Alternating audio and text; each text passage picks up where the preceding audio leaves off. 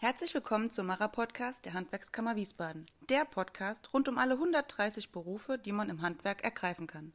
Hier im Podcast stellen wir Menschen vor, die ein Handwerk erlernt haben und sprechen mit ihnen darüber, warum sie sich für einen Handwerksberuf entschieden haben und was genau an ihrem Beruf so einzigartig und faszinierend ist.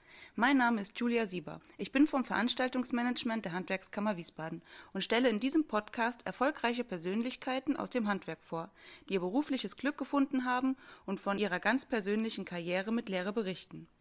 Heute darf ich euch das Schreinerhandwerk vorstellen. Zu Gast bei uns ist Herr Harald Holtmann, 58 Jahre alt und Schreinermeister in der Christ und Holtmann Werkstätte für Innenausbau GmbH aus Wiesbaden. Hallo Herr Holtmann, schön, dass Sie da sind. Hallo Frau Sieber, ich freue mich auch. Als Inhaber Ihres Betriebes stehen Sie ja nicht ganz alleine da, denn dann wäre ja noch ein weiterer Geschäftsführer, Herr Wolfgang Christ, 14 Mitarbeiter und drei Auszubildende. Herr Holtmann, wie haben Sie und Herr Christ zusammengefunden? Ich bin 1986 dazugestoßen. Er ist der Freund eines Bekannten von mir gewesen und äh, wir haben uns irgendwie zufällig getroffen, dann ausgetauscht. Ach, er ist Schreiner und hat eine Werkstatt und ich lag gerade in den letzten Zügen meiner Meisterprüfung und dann hat man sich mal verabredet, fand sich sympathisch und dann haben wir gesagt, ach, wir machen was zusammen. Mhm. Ist ja doch ganz praktisch, mit einem Freund zusammenzuarbeiten. Gibt es da Probleme oder ist das so easy? Ja, also ich höre mir das häufig an von äh, befreundeten Firmen, die oder Leuten, die sagen, ach, ihr seid aber lange zusammen, wie habt ihr das gemacht? Ich kann es gar nicht sagen, wie wir das gemacht haben. Und wir freuen uns jedes Mal, wenn uns einer drauf anspricht, weil uns das dann erstmal bewusst wird, wie lange das bei uns schon geht. Meine Frau sagt manchmal, wir sind wie ein altes Ehepaar. Äh, ja, das mag sein und jeder hat aber auch sein Gebiet, was er in der Firma bearbeitet. Der Herr Christ ist der Kreative, ich bin der Handwerkliche, der Techniker eher. Und ja. Das gleicht sich ja dann gut ja, aus. Da gibt es keine großen Überschneidungen, also gibt es auch keine großen Reibungspunkte. Das ist schön. Wie sind Sie denn generell im Handwerk gelandet? Also mein Vater ist Architekt gewesen und hatte aber ein längeres Praktikum gemacht in einem Zimmermannsbetrieb seines Onkels. Und wo wir Urlaub gemacht haben bei einer Familie, da hatte der Julian Zimmermannsbetrieb und mein Vater hat gesagt, ach, da würde er gerne mal mitkommen und ich, oh ja, toll, ich war damals 15, äh, ich gehe auch mit und dann habe ich drei Tage dem Zimmermann da geholfen, oben auf den Dächern sitzend. Und da wurde mir klar, Arbeiten mit Holz macht total viel Spaß, aber A, ist mir das zu hoch auf dem Dach und äh, Werkstatt wäre eigentlich ganz schön. Und da habe ich mich umgeschaut, was könnte man machen. Wurde damals eigentlich auch gut beraten von der Berufsberatung im Arbeitsamt, hieß das damals noch so. Und dann kam ich zum Entschluss, jetzt Schreiner zu lernen. Habe da auch mal ein Praktikum gemacht und es hat mir gleich sehr gut gefallen. Sie sind ja eine Werkstatt für Innenausbau. Was bedeutet das, so eine Werkstatt zu haben? Also wir fertigen in der Regel reine Möbel, vom Einbauschrank bis sehr viele Küchen, auch hier und da mal ein Tisch. Klar, natürlich auch eine Arzttheke, eine Arztpraxis. Was wir ganz selten machen oder ganz wenig machen, sind Fenster und Türen. Also die werden bei uns halt auch zugekauft oder halt arbeiten wir mit Kollegen zusammen, die das machen, weil äh, Fenster fertigen braucht man spezielle Werkzeuge, Kenntnisse etc. Das passt bei uns nicht so rein. Und überwiegend äh, ist unser Kundenanteil 80 Prozent Privatkundschaft. Sie haben im Dezember 2019 die Auszeichnung Wiesbadener Ökoprofitbetrieb 2018-2019 von der Stadt Wiesbaden verliehen bekommen.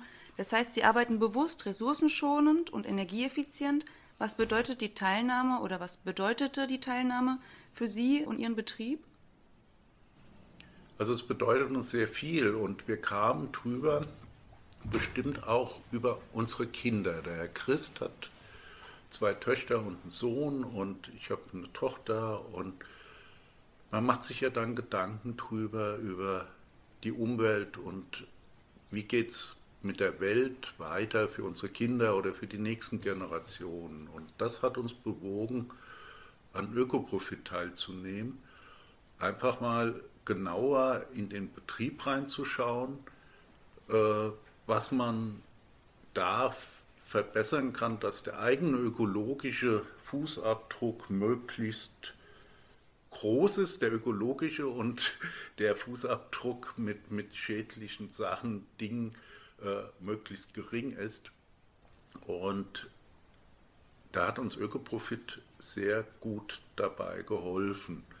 Es ist zwar anstrengend, wenn man ein Jahr lang sich damit beschäftigen muss, auch noch neben dem normalen Geschäftsbetrieb, aber äh, es gab sehr gute Hilfestellungen. Man ist in andere Betriebe, in andere Bereiche reingekommen. Äh, was die alle für Probleme und Aufgaben haben und äh, wir haben bei uns analysiert, wie viel Müll fällt an, wie können wir den Müll vermeiden oder möglichst runterfahren und äh, Umstieg von, von den Lacken teilweise auf wasserlösliche Lacke und äh, das hat uns persönlich sehr viel gebracht und wir haben aber von Anfang an gleich unsere Mitarbeiter mit ins Boot genommen, hatten einen Azubi, der sich für die Mülltrennung äh, verantwortlich zeigt, aber nicht, dass er den Müll trennt, sondern dass er den, die anderen auch darauf hinweist und da hilft und unterstützt. Wir haben unterschiedliche Müllbehälter aufgestellt für Restmüll, Papiermüll etc.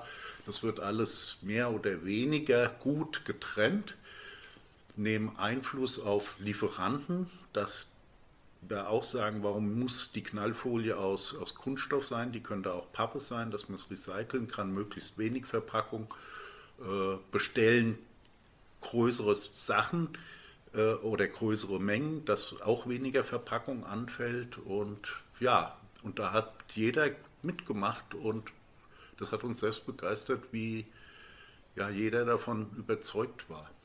Das ist ja schön, so eine Unterstützung zu bekommen mhm. bei der Umsetzung dieser Herausforderung. Ja. Was ist für Sie das Besondere an Ihrem Handwerk beziehungsweise allein an dem Rohstoff? Ja, also am Handwerk finde ich, oder gerade, wir reden ja von Tischlerei, manche sagen Schreinerei dazu, das ist einfach regional bedingt. Hier im hessischen Raum sind wir Schreiner.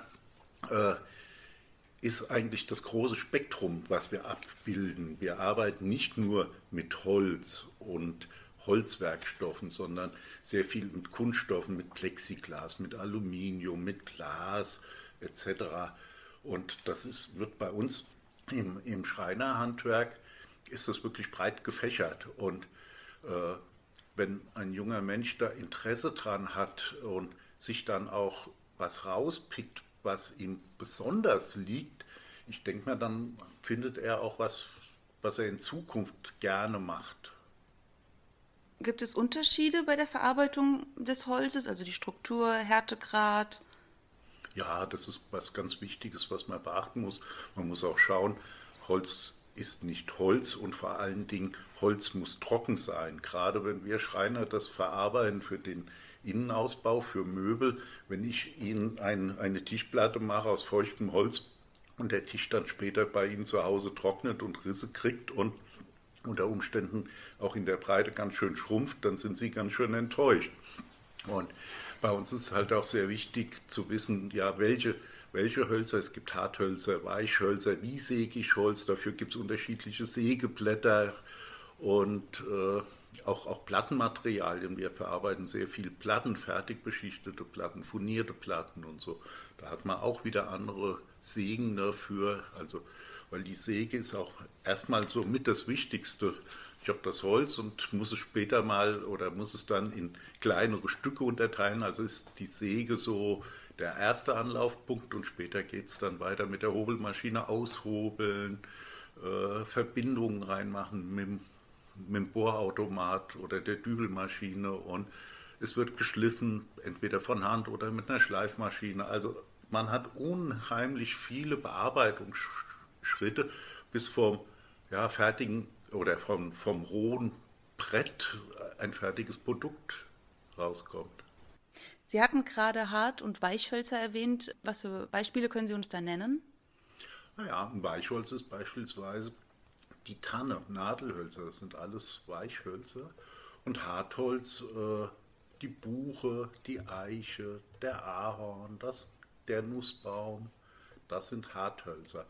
Und es erklärt sich einfach aus dem Namen heraus, äh, eine Fichte, eine Tanne ist viel weicher, das Holz, kann man schon mit dem Daumennagel so ein bisschen eindrücken. Und beim Hartholz äh, Treppen macht man beispielsweise aus Eiche oder Buche, weil sie einfach sehr widerstandsfähig sind und sich wenig ablaufen. Würde ich das aus einer Tanne machen, ja, dann bei ein paar Jahren die Treppe abgelaufen. Gibt es denn auch ein Holz, was Sie persönlich am angenehmsten zum Verarbeiten finden? Ja, es gibt viele Hölzer, die, die splittern unheimlich. Und äh, dann, wenn man nicht aufpasst, äh, reißt man sich so einen Splitter in den Finger. Und dann gibt es wieder so Hölzer, die, die fassen sich unheimlich äh, toll an. So eine Zirpelkiefer zum Beispiel, das ist, die hat einen ganz aromatischen Geruch und hat ein sehr weiches Holz, was sich sehr schön bearbeiten lässt. Aber Favorit oder einer meiner Favoriten ist Bambus. Bambus äh, äh, als Platte verarbeitet hat eine schöne Textur, ist sehr hart und schönen honigfarbenen Ton. Also es ist schwierig zu sagen, das ist wie, wie wenn man viele Kinder hat, zu sagen, das ist mein Lieblingskind. ähm, das Werkzeug, äh, mit dem man hauptsächlich hantiert, gibt es da ein spezielles oder was man tagtäglich in die Hand nimmt? Also, also ganz viel in der, in der Hand hat, glaube ich, heute ein Schreiner, ein Akkuschrauber. Weil, äh, wenn ich dann denke, in Anfangszeiten meiner Ausbildung, da gab es gar keine Akkuschrauber, sondern da war man froh, wenn man eine Bohrmaschine hatte, die in eine Richtung dreht. Und dann kam sogar in die, in die andere Richtung drehen, dann konnte man Schrauben auch wieder mit rausdrehen. Und also ich glaube wirklich, das meistgenutzte Werkzeug ist heute zum Schrauben, Akkuschrauber, man bohrt damit. Äh, ja, und dann kommt halt die Säge, um das Holz zu bearbeiten. Würden Sie sagen, Ihr Handwerk ist für Sie Ihr Traumberuf? Ja, ja. Hat mir schon immer viel Spaß gemacht, mit Holz zu arbeiten und ja. Lohnt es sich denn in ein maßgeschneidertes Möbelstück zu investieren? Unbedingt. Wenn ich sehe, wie langlebig unsere Möbel sind, war letztens bei einer Kundin, die hatte mich angerufen, die Schublade geht nicht mehr. Sie haben ja vor 28 Jahren mein Schlafzimmerschrank gemacht. Und da fahre ich zu der Dame hin und was war passiert? Sie hatte so einen Nylonstrumpf in die Führung äh, reingezwuselt und den habe ich rausgeholt. und habe gesagt, schauen Sie, es läuft alles wieder. Und dann hat sie auch gesagt, ja, das hätte mich ja auch gewundert bei, der, bei Ihrer Qualität, wenn das nach 28 Jahren schon kaputt gegangen wäre. Wahnsinn. Ja, und wir arbeiten jetzt mittlerweile schon teilweise schon für die Enkel unserer Kunden, was einem selbst manchmal erschreckt, äh, wie lange wir schon dabei sind. Äh, aber die, die wissen um die Qualität und äh, ja, ein schönes und so Gefühl. kommen die zu uns, ja. Hm, toll. Das heißt also, äh, die Möbel vom großen Schweden ähm, ist auch okay oder blutet da das Schreinerherz? Nee, das blutet nicht das Schreinerherz, äh, sondern also das hat das große schwedische Möbelhaus hat wirklich auch seine Berechtigung, weil schon junge Leute hingehen können und sich äh, nett anzusehende Möbel äh, leisten können beispielsweise sich günstig eine Küche bauen oder damit zusammenzustellen. Man muss es zwar alles selbst aufbauen, aber hat wirklich ja, seine Berechtigung. Ist in Ihrem äh, privaten Umfeld oder bei Ihnen zu Hause alles auch maßgeschneidert oder haben Sie vielleicht auch eine Ausnahme zu Hause stehen?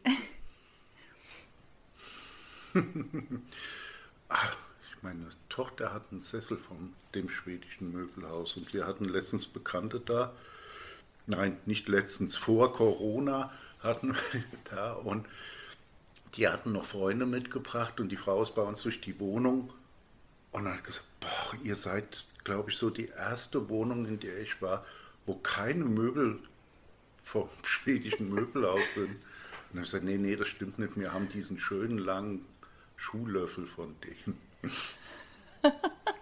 Sehr gut. Ja, der ist überall Ja. zu finden. Ähm, Sie versuchen jedes Jahr einen weiteren Lehrling aufzunehmen. Haben Sie diesbezüglich Schwierigkeiten? Nein, toi, toi, toi muss man sagen, dass wirklich äh, Schreiner ein beliebter Beruf ist, wo auch wirklich die Jugend äh, äh, sich noch drum bewirbt und das gerne macht. Wir haben eher so, dass wir äh, eine gute Auswahl haben und was wir auch machen, wir schauen nicht auf die Schulnoten oder nicht nur auf die Schulnoten, sondern ganz wichtig ist uns, dass äh, die jungen Leute ein Praktikum bei uns machen.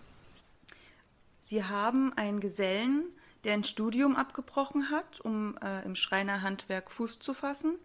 Wie ich erfahren habe, hatte er damals Probleme bei der Suche nach einer Lehrstelle wegen dem Studium. Wieso ist das so und wieso haben Sie sich für ihn entschieden? Ich kann das manchmal nicht verstehen, warum Kollegen das abschreckt, äh, jemanden zu nehmen, der vielleicht etwas älter ist. Äh, weil uns hat die Erfahrung gezeigt, wenn die Leute eine gewisse Reife haben, also vom Alter her, dass sie eigentlich dann auch schon eher wissen, was sie wollen und auch da nochmal anders engagiert sind. Ähm Aber es hat sie jetzt nicht abgestreckt, dass er eigentlich studiert hatte, auch wenn er das abgebrochen nee, nee, hat? Nee, ich finde das eher, oder wir finden das eher toll, wenn jemand auch das sich eingesteht und sagt, ach weißt du was, das ist nicht mein Ding und ich fange was Neues an. Also wenn das jetzt äh, vielleicht das fünfte Mal gewesen wäre, dass er ein Studienfach wechselt und eine Berufsausbildung angefangen hat und, und, und, dann hat man gesagt, naja gut, äh, ist vielleicht ein etwas schwieriger Mensch, aber in diesem Fall kann man das verstehen, Jura studiert und dann äh, Bammel bekommen vor dem ersten Staatsexamen. Ja, warum nicht Handwerk? Und er ist heute ein toller Geselle, der zwischendurch von uns mal weggegangen ist, um sich einem anderen Betrieb nochmal zu qualifizieren. Wir konnten ihn dann wieder zurückgewinnen und er ist, wird äh, gegen Ende des Jahres die Meisterschule besuchen und ja, da sind wir schon ein bisschen traurig, weil er uns dann auch wieder verlässt, aber vielleicht kommt er auch als Meister wieder. Das wäre schön. Mhm. Aber im Grunde haben Sie nichts dagegen, äh, Studierte aufzunehmen. Nee, wir haben da keine Probleme mit. Wobei ich, ich kann mich noch erinnern, ich glaube vor 30 Jahren hatten wir mal eine Anzeige aufgegeben, wir suchen Auszubilden mit Hauptschulabschluss, weil wir wirklich von Abiturienten überrannt wurden, die dann alle nach der Ausbildung dann gleich weiter studiert haben und wir wollten damals auch Leute haben, die bei uns im Betrieb bleiben. Also ich rede jetzt nicht davon, dass die Kosten in einer Ausbildung, dass wir das da reingesteckt haben, sondern eher so der Gedanke, wir sind mit Begeisterung Handwerker und dann soll man auch im Handwerk bleiben. So ist es. Mhm.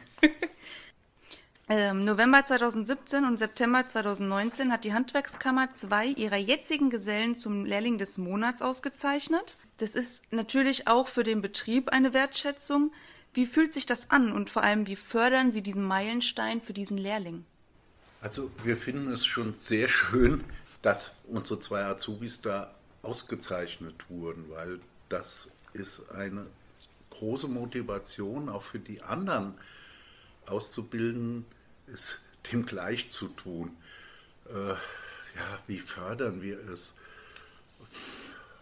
Also so besondere Förderung bedarf es da gar nicht, sondern es sind auch zwei, die für das Handwerk brennen, die auch in ihrer Freizeit äh, viel machen. Das heißt, wir, bei uns kann jeder auch die Schreinerei nach Feierabend benutzen, kann für sich selbst was bauen. Der äh, eine, der Herr Becker, der hat ganz viel gebastelt, so auch, auch so Stücke, die mit zwar aus Holz bestanden, aber mit Möbeln nichts zu tun hatten. Und äh, ja, das macht schon Spaß, wenn man sieht, dass so junge Leute mit so einer Begeisterung an die Sache rangehen.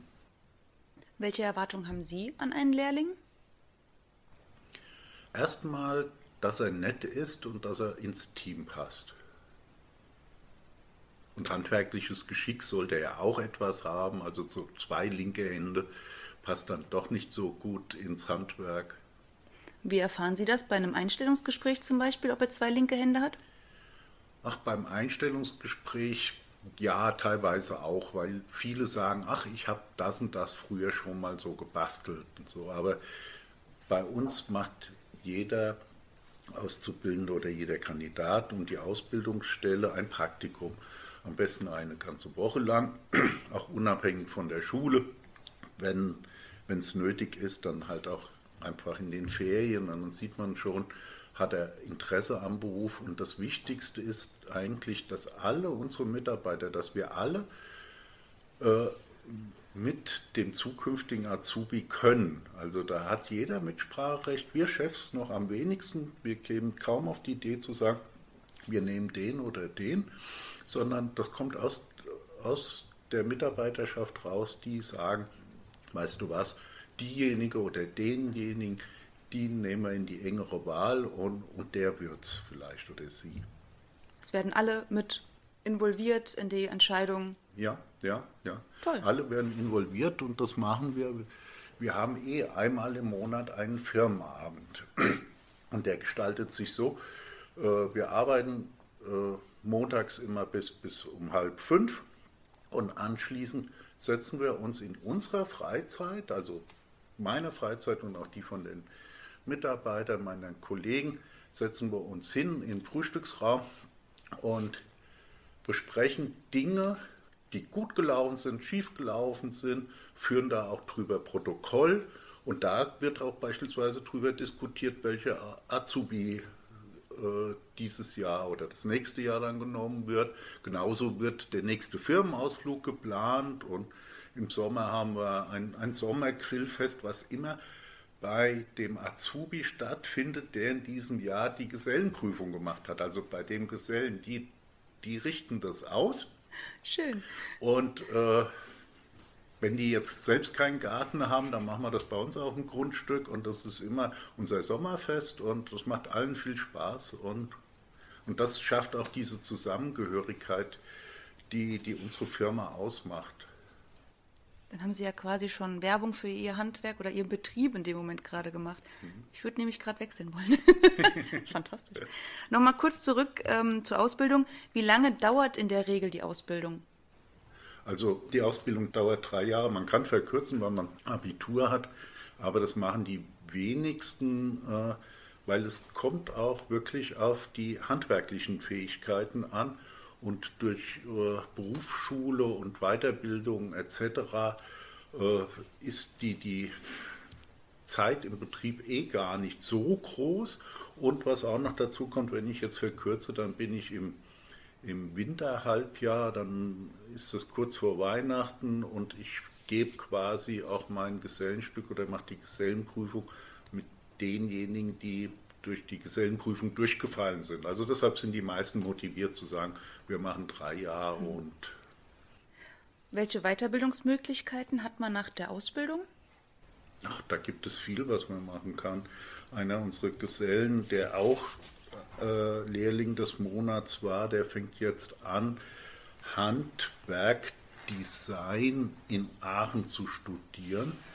Und das ist dem Meister gleichgesetzt oder er hatte anschließend auch äh, den Meistertitel, aber es ist ein Studiengang, der speziell in die Designrichtung geht. Ja, dann kann ich halt den klassischen Meister machen und ich kann aber auch Geselle bleiben und äh, Betriebswirt des Handwerksmann, das kann man auch äh, als Geselle machen. Ja, gibt viel.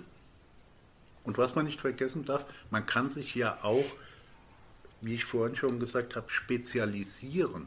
Also wenn ich jetzt beispielsweise eine Fähigkeit habe und Spaß dran habe, äh, Sachen aus Plexiglas zu verarbeiten mit Aluminium zusammen, das kann ich ja im Schreinerhandwerk auch machen und sage, ich gehe mehr in diese Richtung.